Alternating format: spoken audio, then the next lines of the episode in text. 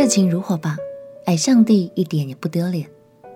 朋友平安，让我们陪你读圣经，一天一章，生命发光。今天来读撒母耳记下第六章。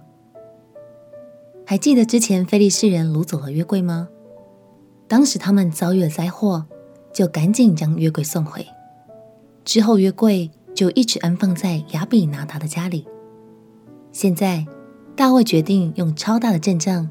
隆重迎接约柜回到耶路撒冷，这同时也代表了大卫要帮助以色列百姓将眼目重新转回向上帝。准备好了吗？就让我们一起欢喜的来迎接上帝荣耀吧！一起来读撒母耳记下第六章。撒母耳记下第六章，大卫又聚集以色列中所有挑选的人三万。大卫起身。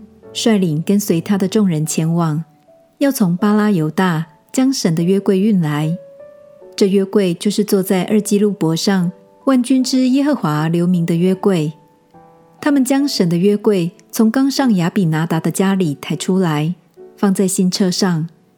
亚比拿达的两个儿子乌撒和亚希约赶着新车。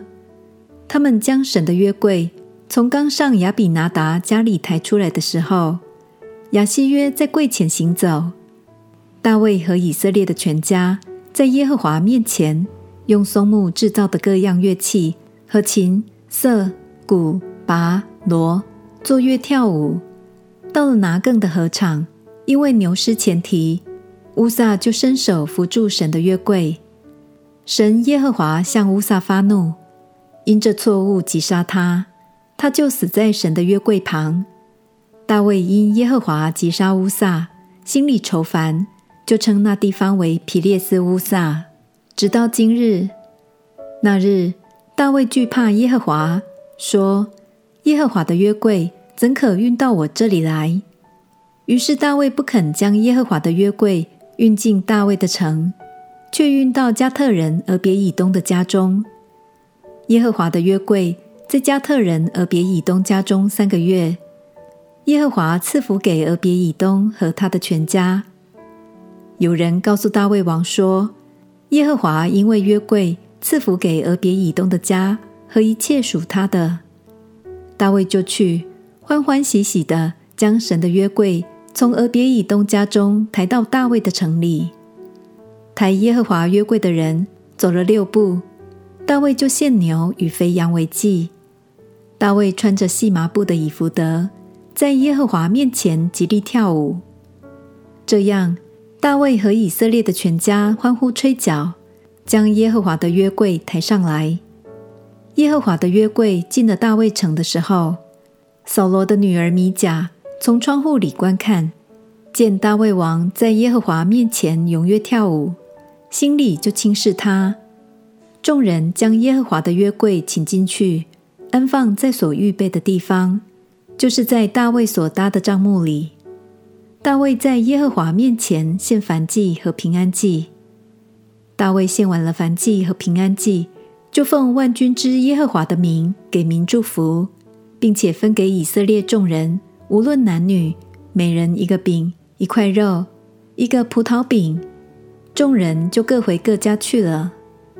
大卫回家要给眷属祝福，扫罗的女儿米甲。出来迎接他，说：“以色列王今日在臣仆的婢女眼前露体，如同一个清贱人无耻露体一样，有好大的荣耀啊！”大卫对米甲说：“这是在耶和华面前，耶和华已拣选我，废了你父和你父的全家，立我做耶和华民以色列的君，所以我必在耶和华面前跳舞，我也必更加卑微。”自己看为轻贱，你所说的那些婢女，她们倒要尊敬我。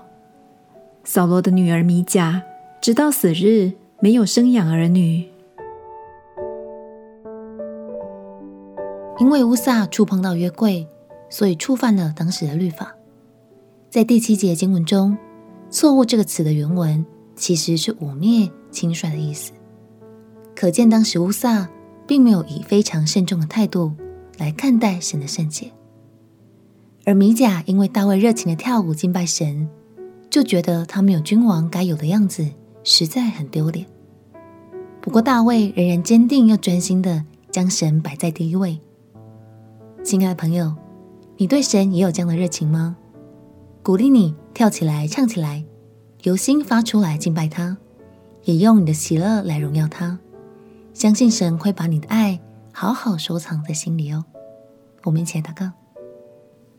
亲爱的耶稣，求你帮助我，常保有一颗火热的心。我要热情的表达我对你的爱，也要用喜乐的心来感谢赞美你。祷告奉耶稣基督的圣名祈求，阿门。